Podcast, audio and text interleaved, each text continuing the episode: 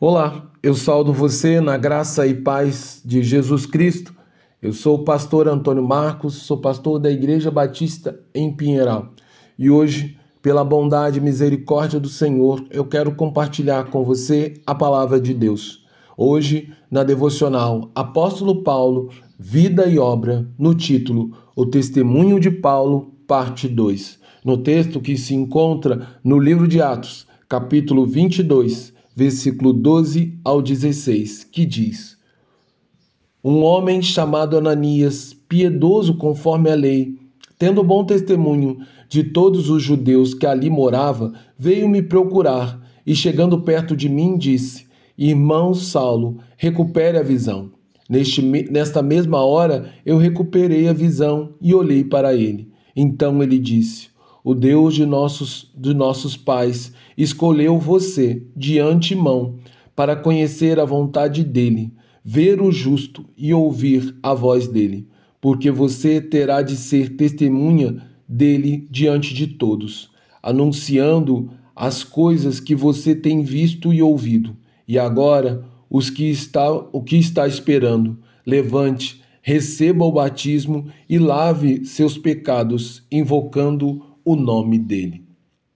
Na segunda parte do testemunho de Paulo, ele conta a todos os judeus que estavam lhe ouvindo atentamente que, por causa da luz, da visão que tivera do Senhor Jesus, ele não mais tinha capacidade de enxergar.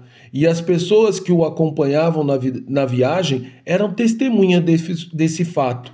Porém, quando ele cego já estava na cidade de Damasco, um homem judeu chamado Ananias, que era piedoso segundo a lei e que tinha um bom testemunho perante todos os judeus, foi ao seu encontro.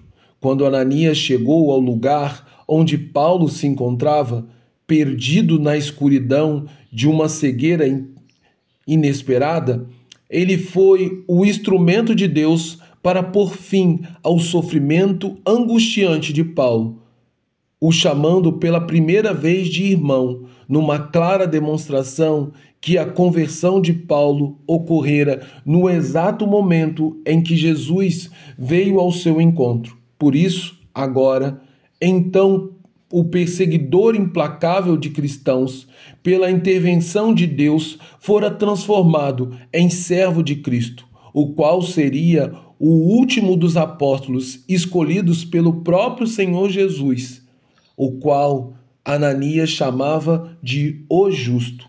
Assim, Ananias se identificou como porta-voz da mensagem divina. Porém, pela autoridade do Senhor, ele disse: recupere a visão.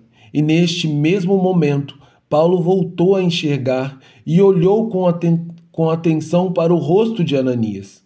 Ao que ele respondeu, ao que ele disse: O Deus de nossos pais lhe escolheu de antemão para conhecer a sua vontade, naquilo que chamamos dentro da teologia de a doutrina da eleição, onde o Senhor escolhe o indivíduo ainda no ventre da sua mãe, sem que ele ainda tenha feito o bem e o mal, como foi na, no caso da, da história dos gêmeos, filhos de Raquel, mulher de Isaac, onde a Bíblia diz que o Senhor amou Jacó e rejeitou Esaú.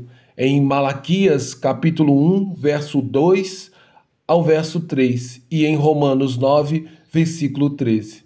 Ao ouvir tais palavras, Paulo não ousou questionar as palavras ditas por Ananias, mas creu e as recebeu como palavra do próprio Deus, e por isso seu coração se encheu de alegria, porque pela misericórdia e bondade de Deus ele havia sido alcançado pelo amor.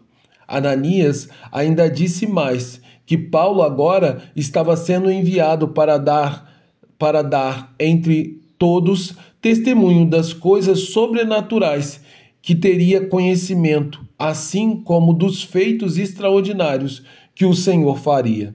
Assim, quando foi atingido pela salvação pela graça, quando ia a Damasco para perseguir os cristãos, ele se tornou o maior de todos os missionários, levando o evangelho da salvação a milhares e milhares de pessoas, sem jamais saber quais delas de fato eram uma escolhida de Deus. Portanto, ele e nenhum ele e nenhum outro homem ou mulher compete salvar o pecador, mas apenas lhe anunciar o evangelho da graça, sabendo que somente o Senhor tem o poder para converter e convencer o coração do pecador. Dessa maneira, naquele, naquela mesma hora, Paulo foi batizado por Ananias e seus pecados foram perdoados, e ele passou a invocar o nome do Senhor Jesus. Ao dizer todas essas palavras à multidão de judeus que ouvia atentamente, Paulo queria mostrar a todos que tudo o que ele fizera até então era em obediência à vontade de Deus, de seus pais, o qual entregou a lei para Moisés e também a lei a, a, também a lei levantou e inspirou cada um dos profetas que vieram depois de Moisés, pois tanto Paulo como Moisés e todos os santos, homens e mulheres de Deus do passado, apontavam e davam testemunho através de suas vidas sobre aquele que é o justo, o qual é criador de todas as coisas, e sem ele nada do que existe de fato existiria.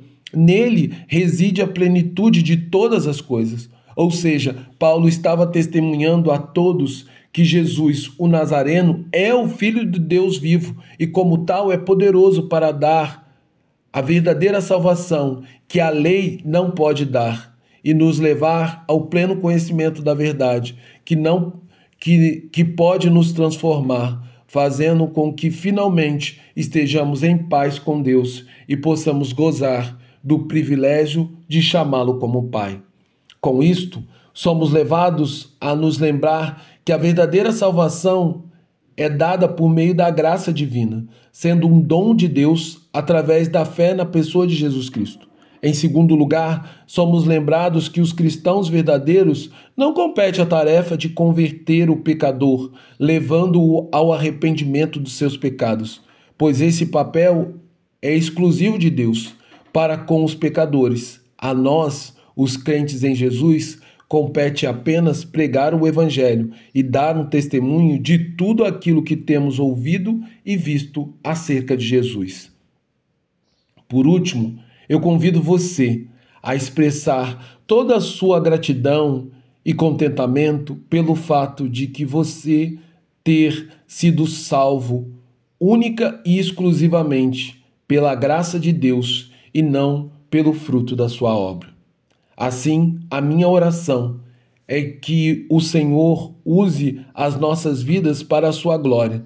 Rogo também para que muitos cheguem ao conhecimento da verdade por meio dessas simples palavras que hoje digo, porque essas estão baseadas e alicerçadas na palavra de Deus. Agora, que o amor de Deus Pai, que a graça do Deus Filho e as doces consolações do Espírito Santo de Deus, que elas estejam em você, para a sua salvação e para a sua fé seja fortalecido.